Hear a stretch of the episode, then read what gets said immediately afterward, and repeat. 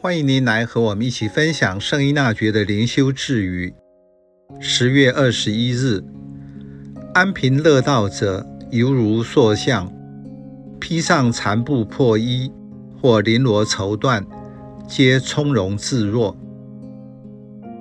您常用耶稣教门徒的天主经主祷文祈祷吗？对于经文的字句，是否默想其中的道理？祷文中最触动内心的是哪一句？向天主祈求的第一句是：“求你今天赏给我们日用的食粮。”为所有的人来说，这是基本的需求。为了每日温饱而努力的人是那么实际；为生活富裕的人，则根本不必思考。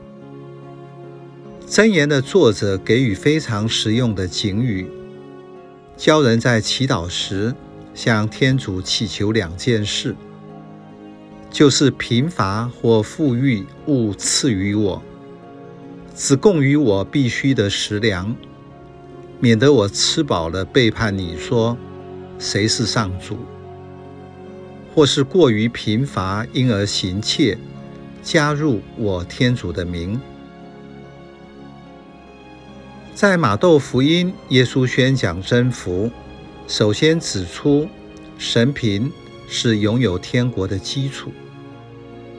路加福音写得更具体：你们贫穷的是有福的，因为天主的国是你们的。要进入天国，对神贫或食贫。不只是认知，也是要身体力行。这句智语说：“自愿喜爱贫穷的人，该如一座雕像，不论身披破旧或讲究的衣着，面容始终如一。”这是神操原则与基础的延伸义，相似婚姻誓词的许诺。无论贫穷或富贵，都要忠信地活出承诺。就人性而言，没有人会喜欢过得贫穷，除非被更高、更大、更有意义的价值所吸引。这时，不只是有贫穷的精神，同时也会活出时贫。贫穷不只是外在的表现。也是内在的涵养，所以圣依纳爵认为穿着破旧或讲究不是重点，而是内在有一颗自由的心。